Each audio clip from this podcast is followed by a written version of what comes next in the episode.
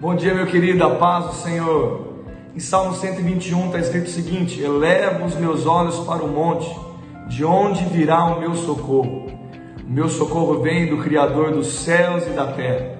Sabe, uma semana se iniciou ontem, dezembro está começando hoje, e eu sei que muitas vezes alguma dificuldade pode se levantar, ou talvez uma pressão, ou um problema para você resolver nesse dia. Mas lembre, o Senhor é contigo.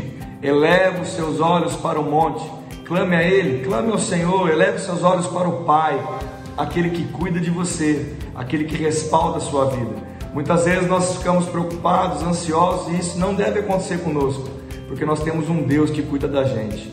Meu irmão, lembre daquilo que foi ministrado nesse final de semana. Ansiedade não faz parte da sua vida, estresse não faz parte da sua vida, e nem depressão faz parte da sua vida.